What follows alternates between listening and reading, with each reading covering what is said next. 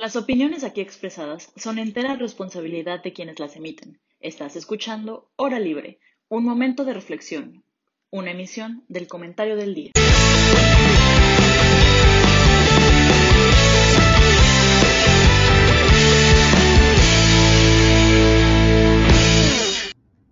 Hola y bienvenidos a una edición más de Hora Libre. Hoy es un programa muy especial porque tenemos un nuevo integrante que nos va a acompañar el día de hoy. Eh, se llama Emilio Sosa, tiene 23 años y nació en la CDMX. Eh, se encuentra cursando la carrera de Ingeniería Económica y Financiera, a diferencia del resto de nosotros, no en la UB, en la Universidad La Salle. Eh, trabajó en Goodyear casi todo el 2021 y en noviembre del mismo año encontró una oportunidad laboral en PepsiCo, donde sigue trabajando hasta la fecha. Y a él desde pequeño le han gustado las matemáticas y este fue como el motivo principal que decidió estudiar esta carrera y pues le gusta eh, adquirir conocimientos financieros. Emilio, ¿cómo estás? Hola, todo muy bien, gracias. ¿Y ustedes? Todo cool. No te ves muy cool. Bienvenida.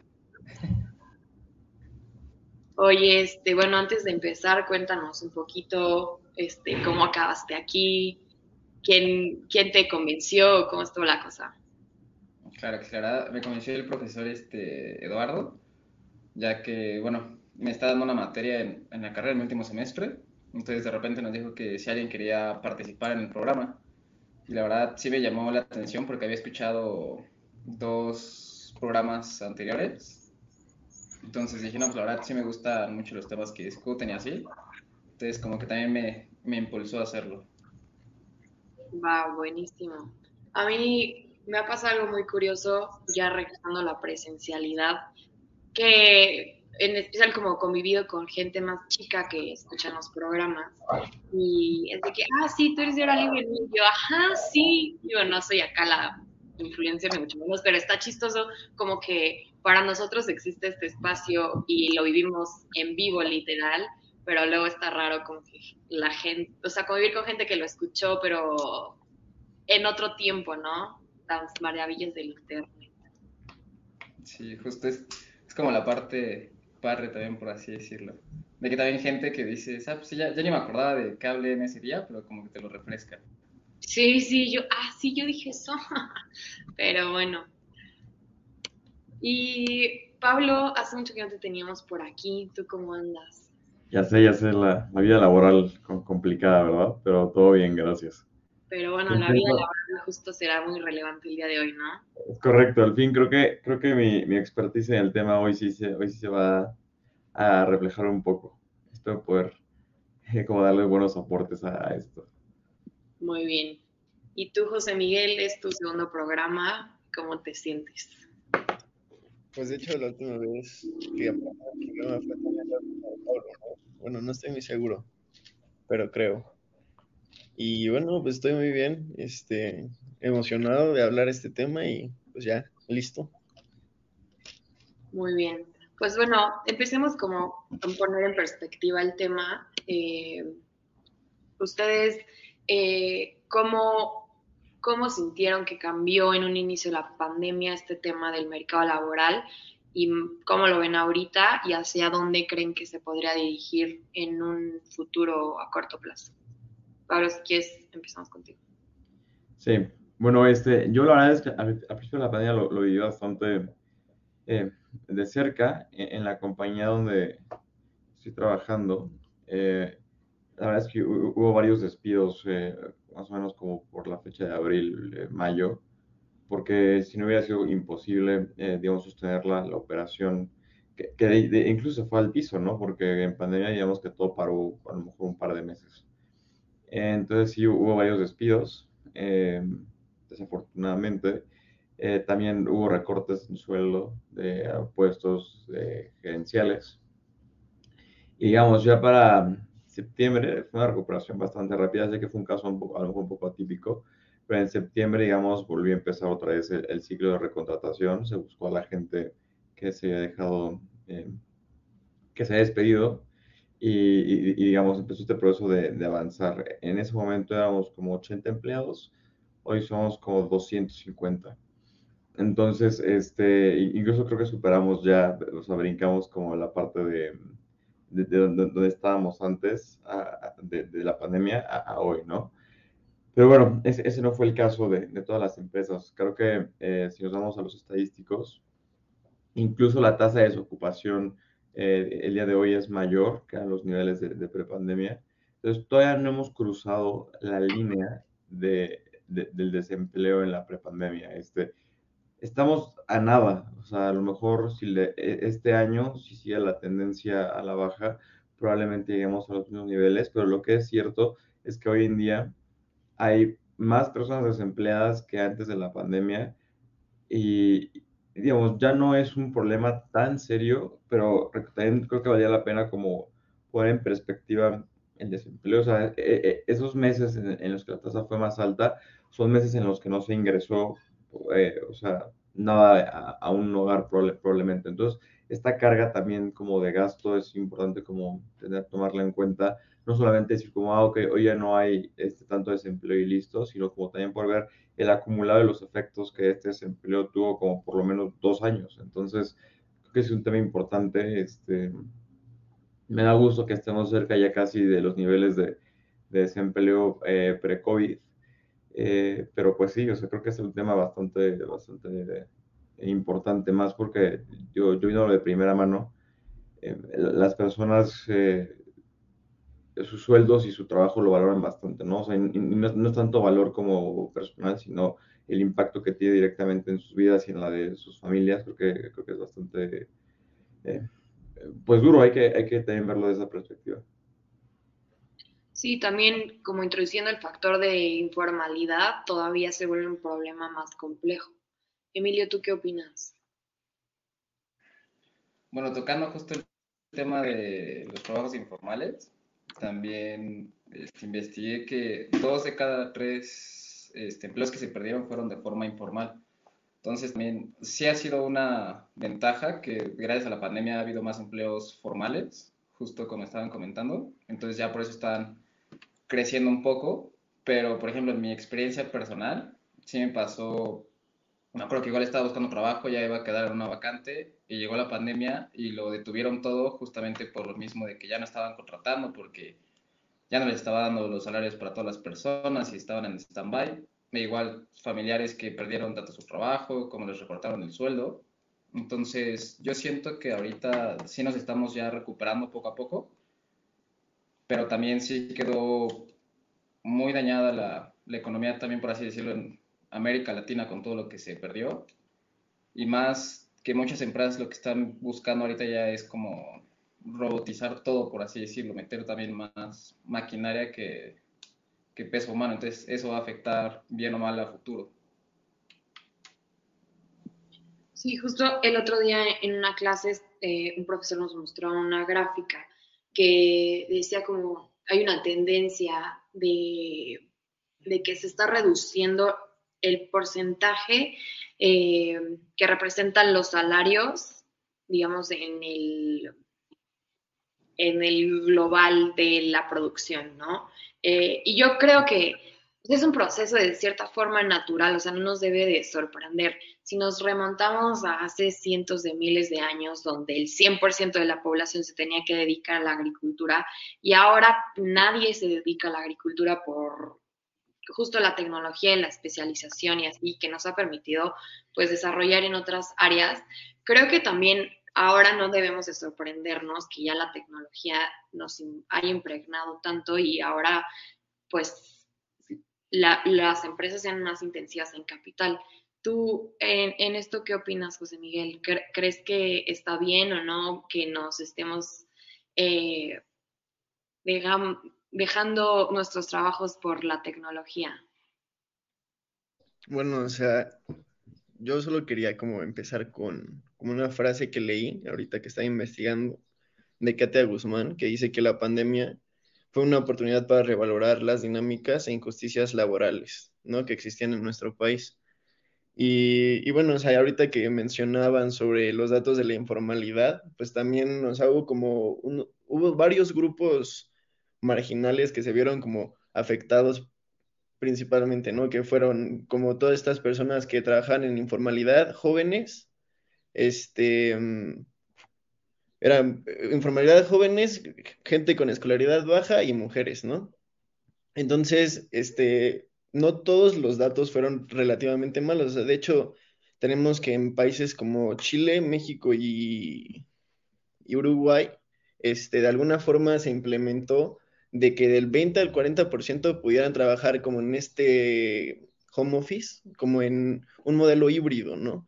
Que ayudó como para, pues de alguna forma darle como un boost a, esta economía y buscar como formas de innovar, ¿no? Y de seguir, pues construyendo como la economía, ¿no? El problema en esto es que pues realmente uno de 10 personas que trabajan y que se ven afectadas no tienen como acceso como a este tipo de trabajo remoto. O sea, de alguna forma estamos viendo que hay una tendencia a, este tipo de contacto ya cada vez más en línea, cada vez más este, a través de, pues, de medios digitales y tecnológicos y mucha parte de la gente que se ve afectada por baja escolaridad no tiene como tal un acceso directo a como estas tecnologías para poder trabajar. Entonces, pues bueno, también cabría como la posibilidad de matizar qué tan desigual pueden ser como estos nuevos cambios en, la economía, ¿no?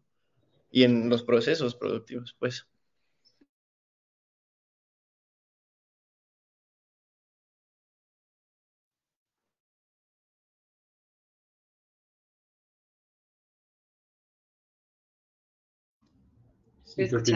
Ya, listo.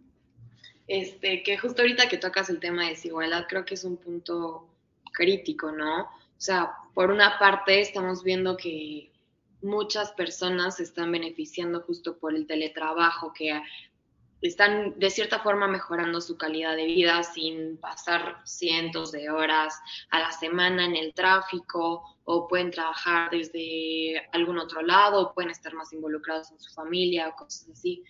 Pero por otra parte tenemos a gente que con más que los avances tecnológicos pasen, pues jamás va a poder tener un trabajo ni siquiera híbrido, ¿no? O sea, pensemos en un albañil o una secretaria, o, o sea, trabajos que naturalmente son presenciales, ¿no? O sea, no hay forma de que construyes una casa desde tu casa, ¿no?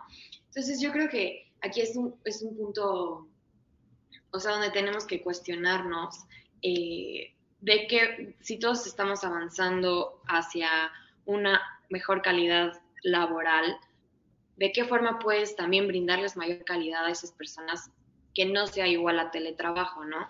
Ustedes, eh, como, ¿qué, ¿qué, se les ocurriría para ayudar a estas personas? Pasarlos al sector formal de la economía. O sea, es una realidad que sí, este, la informalidad tiene algunas otras causas más, de, más sólidas, digamos, que, que, de las que se pueden ver, pero la realidad es que la informalidad es, no, no es un escenario eh, incluso legal para trabajar. O sea, estas personas no están cubiertas este, por, un, por, un sistema de seguridad social, por ejemplo, no tienen acceso a créditos Infonavit. Entonces, realmente esto, esta parte de la informalidad sigue abonando a, a la parte de compa, regresa, o sea, busca la, la, forma de regularizarte. Este, y creo que ha habido varios esfuerzos del gobierno por regularizar a las personas que, que, son parte del sector informal y son, este, o sea, y han sido esfuerzos que no, no han tenido frutos porque a la gente le gusta estar en el, sector informal de la economía hasta que no, que es justo lo que, lo que pasa ahorita, o sea, y, y, es mi pelea de todos los días con ustedes cuando hablamos del tema de la informalidad la gente vive muy cómoda sin cumplir con sus obligaciones con el Estado. No pagar, no, no pagar los impuestos, creo que es la más, la más fuerte. Pero cuando hay un, hay un, problema, sí quieren que el Estado lo soporte. Entonces, yo creo que en, en, una parte de justicia, hasta cierto punto, debería necesariamente de, incluirse en el, en el, sector formal de la economía para incluso poder tener como esta... Eh, pues no sé, posición de, realmente exigir algo al Estado. Si, vives trabajando en informalidad toda tu vida, ¿con qué derecho le exiges al Estado un, apoyo, saben? Entonces, sé que es una opinión un poco fuerte, este, sé, sé que las causas estructurales de la informalidad pueden llegar a ser o sea, temas más estructurales económicos de desigualdad o, temas, este, e incluso de, del sistema económico como tal, pero lo que es una realidad es que ha habido facilidades para que la gente migre de, un sistema informal al formal y no se hace. Entonces, ni modo, o sea, creo que es parte de, o sea, ahora sí que es parte de la, situación en la que están, el, tener que sufrir estas consecuencias. Eh, y, en relación a, la parte de, de del teletrabajo, que creo que eh, no necesariamente es una característica del sector informal. O sea, realmente también hay empleos del sector formal que son necesariamente presenciales. Y, y no está mal, digo, yo más bien eh, creo que hoy en día para adaptarnos a la pandemia y, adaptarnos a, la, a, esta nueva como situación, o sea, sí, eh, las menos aglomeraciones que puedas tener está mejor, la, menos personas que puedas tener en la oficina es mejor, incluso para el medio ambiente, ¿no? No hay tantos coches en la calle como decían, este, a lo mejor no usan tanto las plantas de luz de los edificios, lo que sea, pero necesariamente por naturaleza también del ser humano va a haber trabajos que son presenciales y, y, creo que más bien ahí el, el, el, chiste sería como balancear estos costos, bueno, más bien, sí, es un costo de oportunidad de la persona que va a la oficina y, trabaja presencialmente versus contra el que se puede caer en su casa y, y trabajar desde, su computadora. Entonces, a lo mejor tener incentivos laborales para que la gente que va a la oficina vaya más contenta, este, un plan de alimentación en, la oficina para que las personas que vayan presenciales, eh, bueno, presencial, puedan como tener acceso a un comedor, no sé. Entonces, como premiar estos esfuerzos de la gente que necesariamente tiene que, que este, ir presencialmente a su, a su empleo, creo que es algo bastante bueno, o sea, incluso, incluso creo que sería algo necesario, ¿no? O sea, eh, si la gente está en su casa, aumentó la calidad de vida desde su casa, tú puedes aumentar la calidad de vida del trabajador desde, desde su lugar de trabajo. Y creo que sí es responsabilidad del patrón en ese sentido. Sí, y también algo que, o sea, no podemos asumir que teletrabajo significa calidad, ¿no? O sea, tiene que ir mucho más allá. No toda la gente que hace home office es la más feliz, no toda la gente que, que va a trabajar presencial es la más feliz tampoco. Pero creo que aquí el punto importante es la flexibilidad, ¿no? O sea, tener esta oportunidad como de manejar mejor tus horarios. Y creo que ha sido un proceso que ha empezado no sé, especialmente en Estados Unidos desde hace un par de décadas y que poco a poco ha ido permeando en otros países, pero esa flexibilidad hacia el trabajador eh, y, hacia que, su familia o su vida personal sea lo más importante y no el trabajo, creo que eso es lo más importante. Emilio, ¿tú, ¿tú qué opinas sobre esto? Sí, o sea, yo por ejemplo he hablado igual con varias personas para tomar su punto de vista. Y si hay mucha gente que me comenta que desde que está en home office es mucho más feliz, porque había veces en la oficina que ya tenían horas muertas, pero simplemente no se podían ir porque tenían que cumplir su horario laboral. Entonces decían, pues ya acabé mi trabajo y pues ya nada más me dedicaba pues a platicar o, o bajaba, echaba un cigarrito o algo, pero tenía que seguir ahí por si salía algo y me dice, o sea, había veces en que eran tres, cuatro días a la semana que ya había hecho todo. Y por ejemplo, eso de mantener feliz al empleado, sí estaría muy bien. Y no sé, una de las formas en que lo pueden hacer, que es lo que está adoptando mi empresa, es vas dos, tres días presencial y los otros, o sea, si fuiste dos días, tres días en home office y así. También como para mantener justamente ese equilibrio y que tú puedas estar contento. Ya tú decides qué días ir y qué días no. O también si quieres no regresar, puedes hacerlo porque es justo lo que platicamos. Hay mucha gente que, que simplemente le encanta trabajar desde su casa y justamente por lo del tráfico, cuántas horas echaban y todo eso ya no es feliz. Y uno de los casos que también pude llegar a ver fue más personal, fue de, de mi mamá, ya que trabajó en home office, fue lo que dijo, o sea, yo toda mi vida he trabajado y hasta que llegó la pandemia por fin pude comer con mis hijos. O sea, antes jamás habíamos comido juntos porque ella estaba en el trabajo. Entonces, es lo que me dice, o sea, yo estas cosas no las cambiaría ya nuevamente, o sea, si me dicen tienes que regresar forzosamente al trabajo, trataría de negociarlo o algo, porque sí fue una oportunidad única que la verdad ya se está acostumbrando y siento que igual mucha gente puede opinar lo mismo y se están acostumbrando a todo eso. Sí. Oye, cambiando un poco de tema, este, José Miguel nos comentó algunos libros relacionados al trabajo, no tanto al mercado laboral de México, pero así de forma general, como ¿qué, ¿cuál es la tesis principal de estos libros o, o por qué te parecieron relevantes? Ok, claro. De hecho, ahorita yo quería como participar y lo voy a tratar como de unir. O sea, mira, en pocas palabras, eso que decía Pablo de la informalidad, pues mira, o sea, fuera de que se pueda dar por un mercado negro por precios máximos, pues normalmente se da por varias razones, ¿no? Eh, necesidad, se puede pensar, o pues simplemente así como un crimen organizado, cualquier, cualquier tema ilícito, pero también no podemos olvidar sobre la extrema burocracia y y papeleo y procesos que se tienen que pasar para poder emprender, para poder, este, pues entrar como al mercado, ¿no? Entonces, es uno de los temas como base que toca este libro de Andrés Oppenheimer, que como que primero plantea, después de la muerte de Steve Jobs, por qué es que en América Latina y España no hay como figuras como Elon Musk, Bill Gates, este, o sea, figuras que empresarialmente y en innovación no figuran tanto, ¿no? Entonces habla de, de como las condiciones que se dan en, de cierta forma en América Latina y que pues ahora en el mundo de hoy, ¿no? De cierta forma, los países y las regiones no tiene, o sea, su riqueza no tiene nada que ver con qué tantos recursos naturales poseen, sino las habilidades humanas y el capital humano desarrollado que tienen, ¿no? Como para poder transformar estos recursos naturales, pues, en, en valor agregado, ¿no? Que es algo que a nosotros como mexicanos nos falla, ¿no?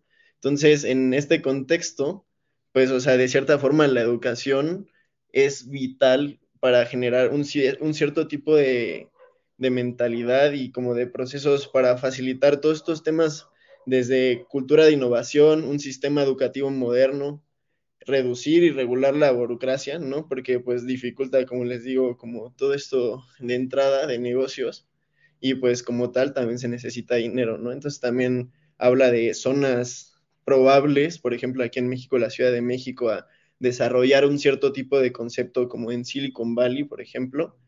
Pero bueno, o sea, esto ya es como más un poco una proyección, pero, o sea, sí resalta varios temas que yo creo que faltan mucho en, en nuestro país y ya por otro lado está el de la psicología del trabajador mexicano, que va más en cuenta como a temas históricos y cómo, por ejemplo, nuestra mentalidad tiende a cómo nos comportamos laboralmente, ¿no? Y a qué aspiramos y por qué tal vez en Silicon Valley la mentalidad al abrir un negocio es como de que el fracaso es parte del camino y aquí tal vez es una vergüenza social, ¿no? Entonces, como que relacionan estos temas y siento que pues, sí son importantes como para entender también como el micro, ¿no? No necesariamente todos los números de fuera, sino como qué es lo que pasa como por familias, ¿no?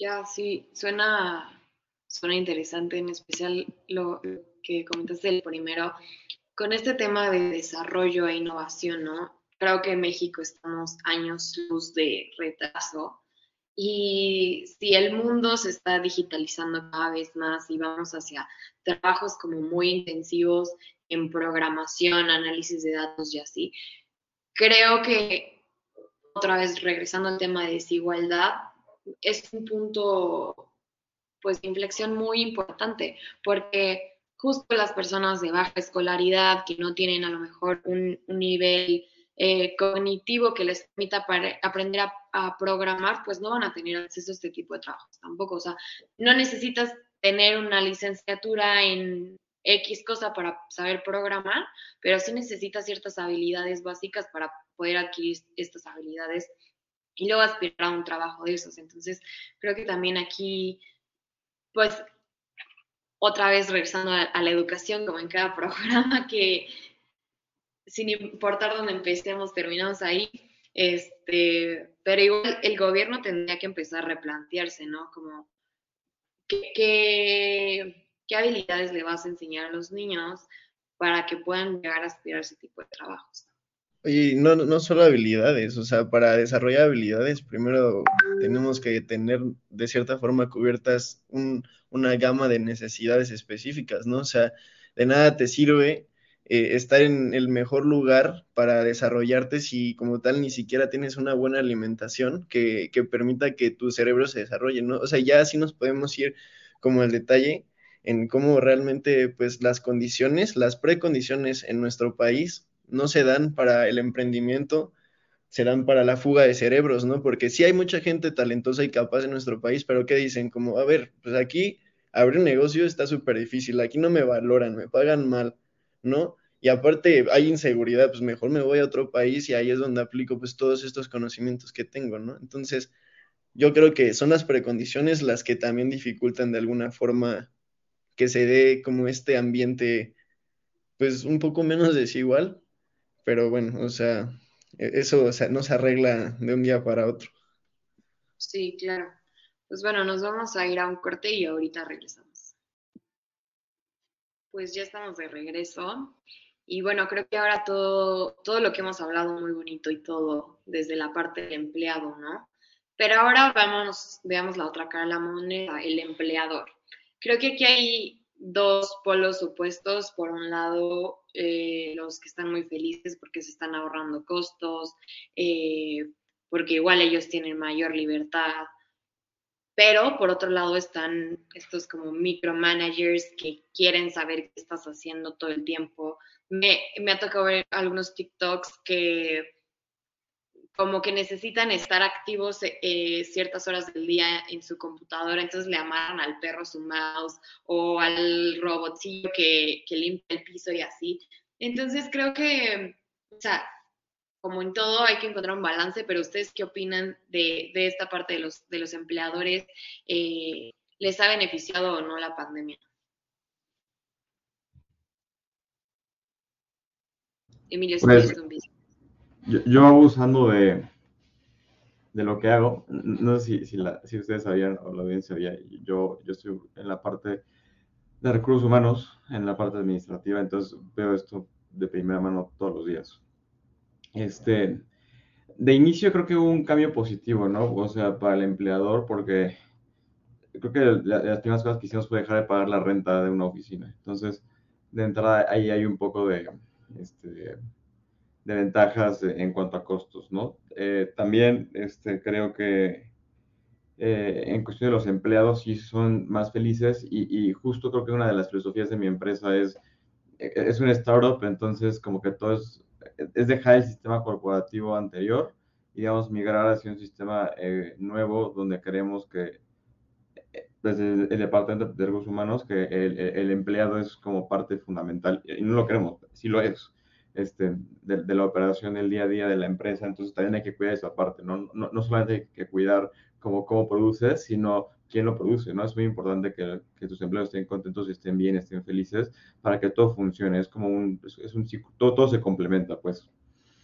Eh, eso, eso por el lado de la pandemia. Lo que sí es cierto es que en México las leyes, eh, y tengo, es un poco con la informalidad, las leyes siempre benefician un poco más a los trabajadores. Entonces, este, espero que a ustedes nunca les toque ir a la Junta de Conciliación y Arbitraje o nunca les toque este, tener algún tema de demanda laboral, porque es muy complicado llevarlo desde el lado del patrón. Eh, por lo general, eh, el empleado tiene eh, el leverage eh, contra el empleador y se falla siempre a favor de, del empleado. Y eso, eso le toma costos a la empresa también, ¿no? No, solamente costos en cuanto a pagar un abogado y eso, sino hay, este, digamos, sanciones que van más allá de las económicas, ¿no? O sea, te pueden fichar como un mal empleador, te pueden este, fichar como cosas. Entonces, creo que ahí es la parte donde yo entro en conflicto un poco con la comodidad de la informalidad. Creo que justo en esta parte es donde yo, yo entro en conflicto.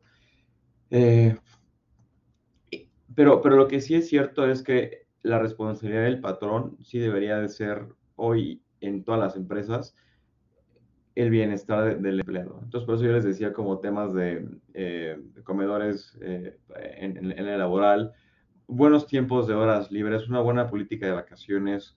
Eh, esta parte del micromanagement que dice Isa es terrible. O sea, pero es una realidad, hay muchos managers que sí están como pegados y te piden estar sentado en tu silla de que de, hora, de las 9 a las 6 que sales y a lo mejor ya, ya no tienes ningún proyecto. Entonces, nosotros manejamos todo por objetivos, por ejemplo. Creo que es una buena manera de aprovechar el tiempo del trabajador, darle flexibilidad para que el trabajador también pueda este, hacer sus, labores del día a día que no, no, necesariamente tienen que ser relacionadas a su trabajo eh, principal. Entonces, creo que haciendo este balance se llega a, un mejor arreglo entre, entre el empleador y el empleado por la parte de, de, cultura de la empresa, ¿no? Este, reconocer los logros de las personas es muy importante hacerlas sentir valoradas, hacerlas sentir parte de la empresa. Y, realmente no es mentir, o sea, yo, yo firmemente creo, y, y se lo platico a toda la gente con la que luego he tenido que arreglar algunos temas o algunas juntas, es, ustedes son la parte principal de esto, o sea, ustedes, si, sin ustedes la empresa no existiría. Entonces, si, si tenemos bien en cuenta esta parte es, mucho más fácil y mucho más sencillo reconocer eh, el, aporte que ellos realmente tienen para con la empresa, ¿no? Además de la parte salarial que tiene que ser muy buena, además de la parte de prestaciones que también muchas empresas se quedan, se quedan lejos. Eh, la verdad es que creo que una de las pocas cosas que me gustó de el cancelar el outsourcing es eso. Muchas empresas creo que se colgaban de esta parte del outsourcing los trabajadores que generalmente están por outsourcing son trabajadores que ingresan los salarios mínimos, entonces realmente no había un reconocimiento correcto de, su labor en la empresa.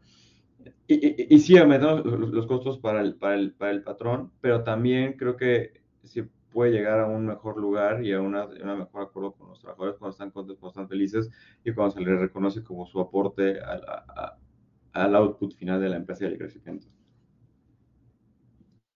Estoy de acuerdo con casi todo lo que dijiste, pero aquí, o sea, me, me recordó como a papá gobierno, ¿no? Ahora llamémosle papá empresa.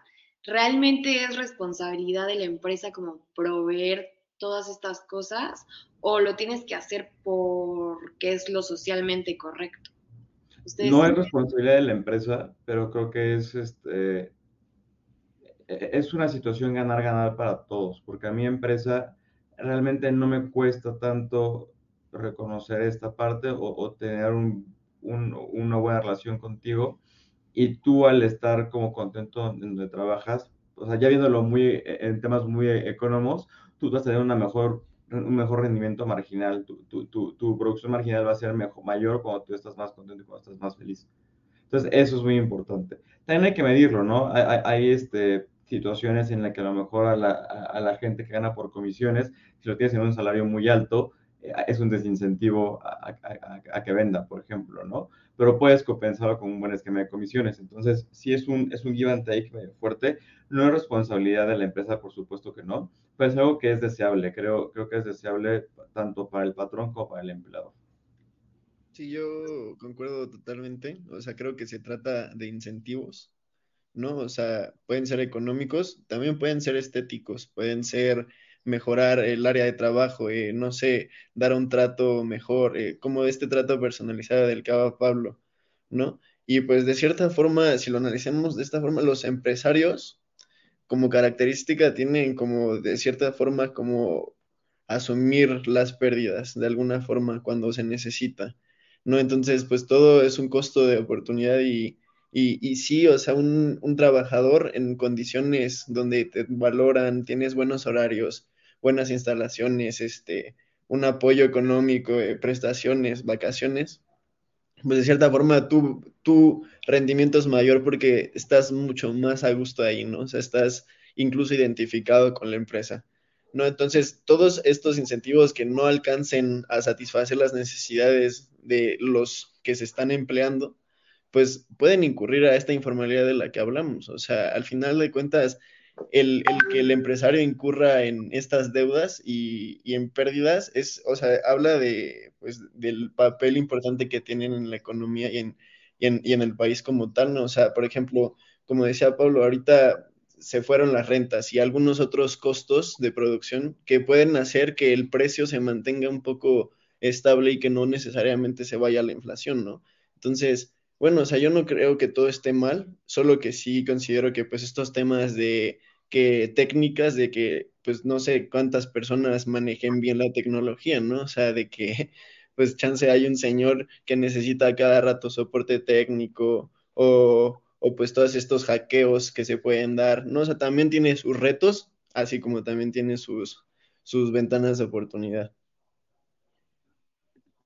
Pero ahora, justo que dices esto, como me ahorré las rentas, pero eso no se ve reflejado, por ejemplo, en una mejora hacia el, em, el empleo, el, ¿qué? Yo me hice con los empleados y empleadores. El empleado. Sí, el empleador se ahorra X costo, pero mantiene los mismos salarios y eh, mantiene los mismos precios, digamos, entonces aquí está incrementando sus beneficios pues muchísimo y eso no se ve reflejado hacia, hacia el empleado de ninguna forma. ¿Tú, ¿Tú qué opinas, Emilio? O sea, ¿crees que debería ser lo correcto como me, o sea, ver hacia el beneficio de tu gente o ver hacia el beneficio de la empresa? Es que yo siento que tiene que ser ver beneficio mutuo. O sea, por ejemplo, también ha habido muchas empresas que ya al ahorrarse la renta y todo el gasto de luz y, todo eso, también lo que hacen es, les subieron, o sea, no que les subieron un poco el sueldo, pero les dan ese apoyo a los trabajadores para el internet, para la luz en sus casas, porque al fin y al cabo saben que están ocupando ellos esos recursos. Entonces, ese es un modo en el que también yo como empresario sí me lo estoy ahorrando, pero a la vez te estoy como ayudando en esa parte para que te mantengas feliz y así tú tampoco voltees a ver a otras empresas, porque pues, es lo que pasa, o sea, si una empresa de repente me ofrece chance el mismo salario, pero lo que comentaba Pablo, pero mejores prestaciones, obviamente pues te vas a ir con esa empresa, o sea, nadie está peleado con su dinero. Y ahí uno como el empleador terminaría perdiendo, porque al fin y al cabo te terminarías quedando sin gente. Entonces tienes que también, justo como dicen, tener esa relación ganar-ganar para hacer que, que tus empleados se sientan felices y en lugar de que se quieran ir o estén buscando otras empresas, simplemente quieran seguir aquí y crecer en esta misma. Y, lo que es cierto y que no alcanzamos a ver es que el mercado laboral es bastante competido y, y para el empleador también es muy complicado, aunque ustedes no lo crean, encontrar buenos candidatos para reclutar. Y en cualquier posición, digamos, incluso la gente que hace ventas promotoría, que ustedes pueden decir como, ah, por todos lados hay, buscan promotores o por todos lados buscan como representantes de venta. Es sumamente complicado de, de conseguir gente de confianza, gente que cumpla con, con los requisitos, ni, siquiera de habilidades, sino más bien como personales o, o, o con las filosofías de la empresa. Y, y, eso va obviamente aumentando entre mayor sea la posición eh, que estés buscando. Si, o sea, por ejemplo, si te buscas un, un, full stack developer, toda la gente que trabaja en IT, ahorita que hablamos de la programación, es complicadísimo encontrar ahorita a alguien que, que, haga este front o, backend y, y, los sueldos son altísimos. Entonces, justo ahí hay, hay, como un mercado extrañísimo laboral porque eh, está la parte de la oferta, digamos, altísima. Este, sueldos a lo mejor de recién graduados de 40 mil pesos ya neteados pero no hay demanda, o sea, pero no hay una, hay una demanda laboral por esos tipos de personas, pero la oferta es chiquitita. Entonces, este, también estas distorsiones en, en, los mercados laborales creo que incentivan a, la retención y, y, es un indicador bastante importante para la gente de recursos humanos. La retención que tengas con tus empleados y también la rotación que tienes dentro de la empresa es muy importante. O sea, creo que realmente, hace poquitísimo las estadísticas, pero creo que mi empresa la, rotación es mínima. O sea, creo que han salido en total de las 250 personas, han salido como 20, a lo mejor un 10% o menos de rotación en tres años. Entonces, o sea, creo que eso también habla bien de tu empresa. La gente a veces que te busca y te dice, yo, yo te veo muy contento, quiero trabajar aquí. Y, eso tiene beneficios también para, para el empleador. son, digamos, externalidades que a lo mejor no podemos alcanzar a ver, positivas, que abonan al, final a, esta parte de la utilidad ya económica de, de las empresas. Ahorita que dices esto de cómo encontrar una persona que cumpla con los requisitos, digamos, de persona, deja tu habilidades o no, ¿cuáles dirías tú en tu experiencia que son como las red y las green flags en un empleado? Híjole, esa es una buena pregunta. Yo no hago reclutamiento como tal, este, pero, pero sí es fácil identificar a personas que, que pueden llegar a ser como conflictivas en un ambiente laboral, ¿no? Eh, y generalmente estas personas son como manzanas podridas en el frutero. Entonces, si las dejas mucho tiempo ahí, van a empezar a contagiar a las demás manzanas. Eh, sí e, es cierto que hay, hay este, de todo y es muy importante también esta parte en reclutamiento de recursos humanos, como poder tener este, es, como un fine tuning de, de cuando haces las entrevistas de las personas, porque eso puede, llegar a causarte muchos problemas, Entonces, creo que una parte importante es la capacidad como para aceptar las situaciones, aceptar los errores, como un poco humildad, no sé cómo explicarlo, pero esta parte en donde, en donde estás dispuesto a aprender de tus errores, digas como siendo una persona muy soberbia, haciendo que lo puede hacer todo, creo que es algo muy importante en un empleado. Necesitas alguien que también que te inspire confianza. Este, al final del día, eh, seas personal de confianza o no, tenga un impacto directo eh, en la empresa, vas a ver información muchas veces que, que puede llegar a ser confidencial. Entonces también esta parte de, de la confianza es importantísima. Varía de, de, puesto a puesto, pero, pero también es muy importante. Y creo que en general hay una actitud eh, a querer hacer las cosas, ¿no? O sea, no, no, es el ponte la camiseta y, tra y trabaja 24 horas al día por la empresa, sino es, es como esta disposición así como cumplir con tus responsabilidades. Creo, creo que es muy importante. Entonces, si, si tienes estas, estas, tres habilidades chiquititas, que la verdad es que no, no son nada, o sea, ni siquiera dependen de la escolaridad, no dependen de ningún tema este, intelectual o académico, podrías tener un buen trabajador. Y creo que es mucho, y creo que yo preferiría, vean lo que voy a decir, ¿eh? o sea, me, me voy a ir al, al, a, a, la AMLO 90% de confianza y 10% de habilidades, no en esa proporción, pero creo que eh, ya en un agregado sí es preferible tener un empleado con esta disposición de aprender, con esta disposición de, de, de seguir mejorando su, su eso, a, a, alguien que sea muy capaz, pero muy soberbio, que sea conflictivo, que no haga caso a las instrucciones, ¿saben? Creo que, creo que al final del día a la empresa le cuesta más este, este tipo de empleados, porque aparte, como les decía, generalmente ese tipo de empleados, cuando, cuando los, les da su finiquito, se van a ir a la Junta de Conciliación Arbitraje a meterte una demanda, ¿no? Entonces, este, justo es eso, y, y también es la parte importante de las empresas, y son los costos que también luego creemos que el empleador no tiene, pero que sí tiene, este, la parte de la selección y, y contratación de la gente. Yo desde una perspectiva un poco distinta, yo sí considero que ahora con toda esta idea de que cada vez se busca ser más productivo y en el sistema en el que estamos, más bien cada vez se buscan más habilidades, cosas más específicas, un cierto tipo de especialización del conocimiento, como ya con soft skills, hard skills, como tan específicas, porque pues ahora eso es lo que se necesita, esta, se busca esta productividad y esta preparación, ¿no? Aquí yo por eso regresaba que qué tan desigual puede ser que las empresas cada vez estén buscando un set de skills más especializadas cuando tenemos que una gran parte de la población no puede y se tiene que limitar a ser buena persona, trabajador, disciplinado y, y como aprender como estas estructuras de trabajo y no llegar y modificarlas como tal, ¿no?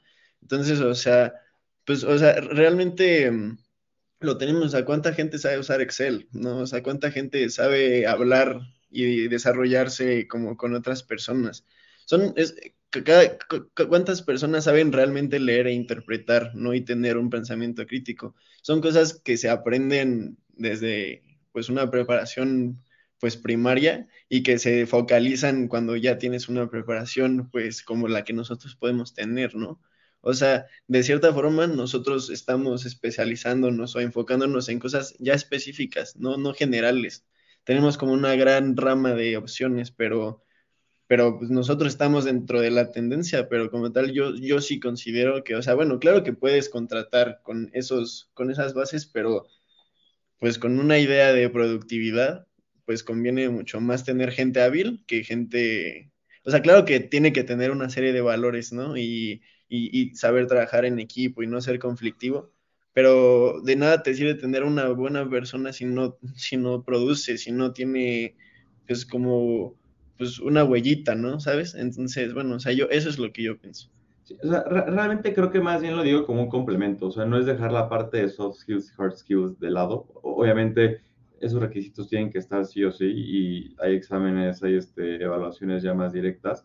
Pero más allá lo que yo es que en el filtro, cuando si sigan dos personas con, con, a lo mejor un set de skills parecido, imagínate que, digamos tú y yo, Manuel, yo, yo tengo un, set de skills un poco menos especializado que el tuyo, un poco menos refinado, tú lo tienes súper bien, y a lo mejor este, tú en la parte de valor estás como tilting y yo cumplo las expectativas, creo que te dirías más para alguien que tenga un poco menos los requisitos de soft skills que por alguien que sí los tuviera. Pero sí, o sea, realmente creo que, o sea, esa parte es un hecho, no, no, no la puedes dejar de lado y más como en, ciertas posiciones que lo requieren con la programación. O sea, por ejemplo, eso de entrada, o sea, por más buena persona que seas, no puedes aprender Python en, en cuatro días, ¿verdad, Isa? Si no, y tú y yo ya seríamos cracks, cracks, cracks de Python, R y, y Stata. Pero sí, e, eso, eso también es muy cierto. Y, y, también creo que es algo muy importante y creo que mucha gente luego se lo recrimina a las empresas. El, lo que dices de, un set de skills enorme, ¿no? O sea, que tenga tanto hard skills como soft skills, pero también pensemos que eso es debido a la demanda, eh, digamos, ya del producto con las empresas. Realmente eso, estos requisitos de las empresas que le piden a los trabajadores no es por por, por, por, por, tener un mejor trabajador o porque hace las cosas difíciles. Realmente son requisitos que ahora se necesitan para, para, ocupar las posiciones y que realmente es responsabilidad del gobierno como tal este, educar a la población. Entonces, creo que más que recriminar a las empresas por cada vez pedir requisitos más altos, hay que recriminar a un gobierno que no está aportando otra vez en el programa la educación que, que debería de darle a su población. Mi, ya el último tema que me gustaría que toquemos antes de concluir sería la discriminación salarial. O sea, no solamente por género, sino hay otros factores eh, raciales o hasta de belleza que influyen en el salario que puedes llegar a aspirar, ¿no?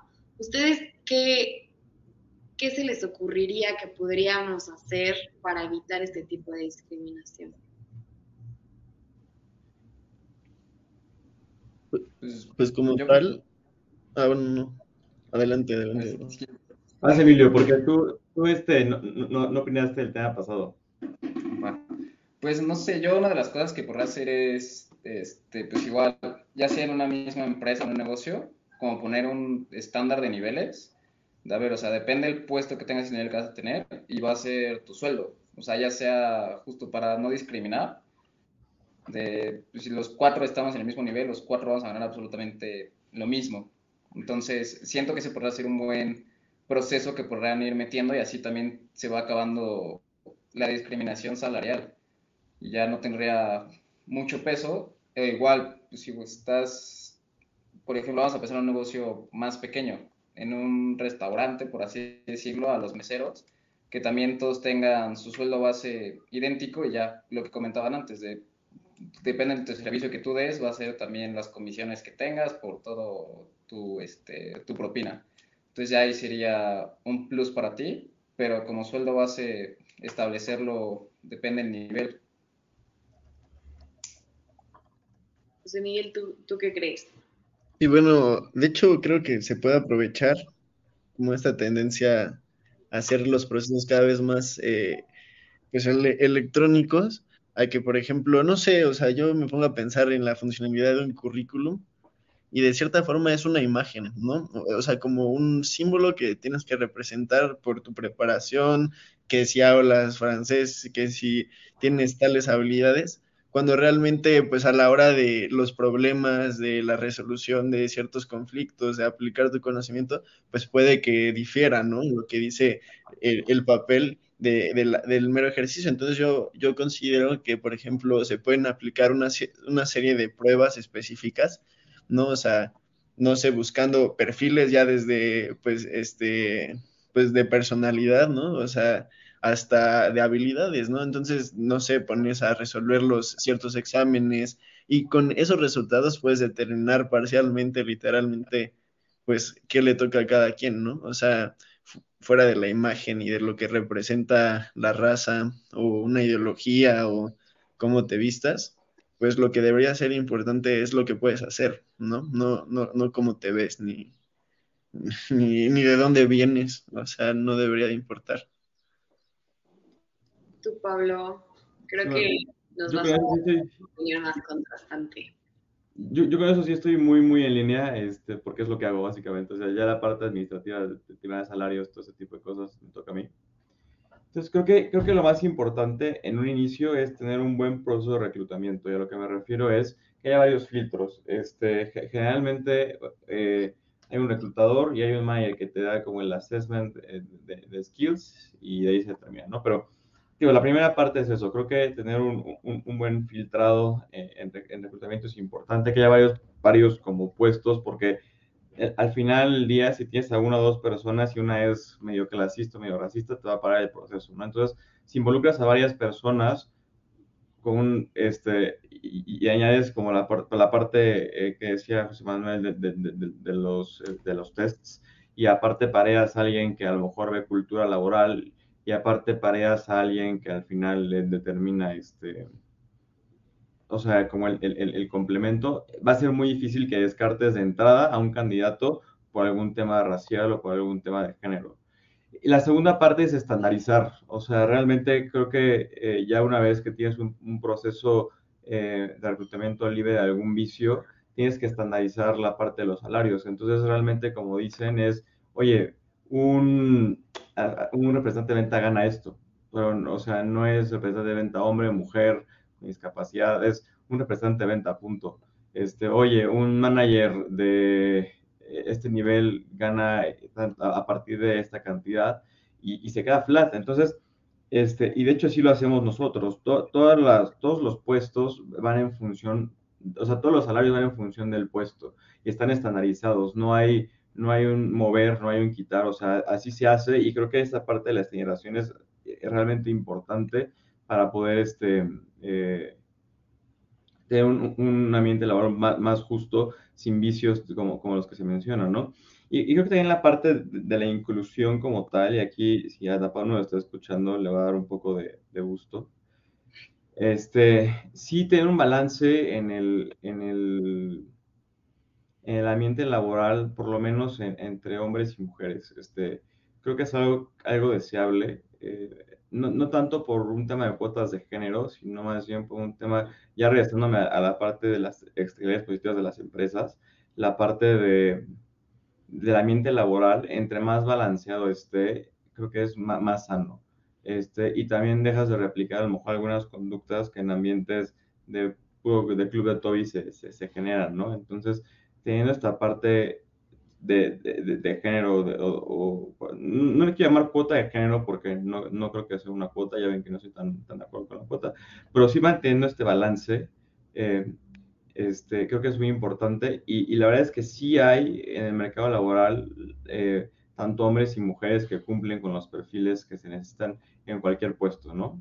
Entonces, este, creo que es importante mantener este balance eh, claro en, todos los niveles, tanto a nivel, o sea, también podemos ir, este, podemos discutir si es como, ah, es que tu empresa sí tiene el 50% de mujeres, pero el, de, tu, de, de, tu 50% de mujeres, el 30%, por, el, el 80% son representantes de ventas y todo tu management son, son puros vatos, ¿no? Entonces, no, o sea, es mantener como ese, esa equidad a lo largo de, de la estructura de, de forma vertical.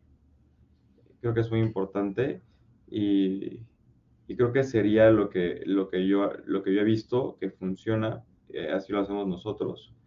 Este, y, y sí, analizar todo, verlo por habilidades y, tratar de mantener este balance, creo que también es importante. O sea, sí, sí, sí. Ahorita creo que somos en mi empresa el 55, a propósito del 8M, sacamos estadísticos de, de, género y, creo que el 55% de, de, las mujeres que laboran en, mi empresa son mujeres y creo que el, el 60 y tantos por ciento tiene puestos como gerenciales. Entonces, este, es algo que está cool, funciona y les digo, mantener este balance creo que es importante.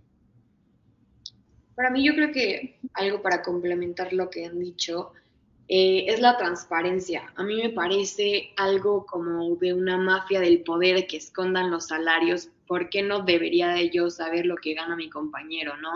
Porque o sea, obviamente entiendo que se da un, se podría llegar a dar un problema como de, celos o porque este güey está ganando más que yo si hacemos la misma chamba, pero creo que también si hay esta misma transparencia, pues yo puedo saber igual a qué puedo aspirar si en, un, en un puesto que me sigue, ¿no? O, o puedes llegar a, entender, ¿no? E, entiendo que hacemos el mismo trabajo, pero este señor tiene eh, X maestría que sí le ayuda a sacar los resultados de una forma más eficiente. O sea, creo que sí, sí podría haber cierta fricción, pero a largo plazo creo que tener transparencia con los salarios es clave para... piensa que es información confidencial.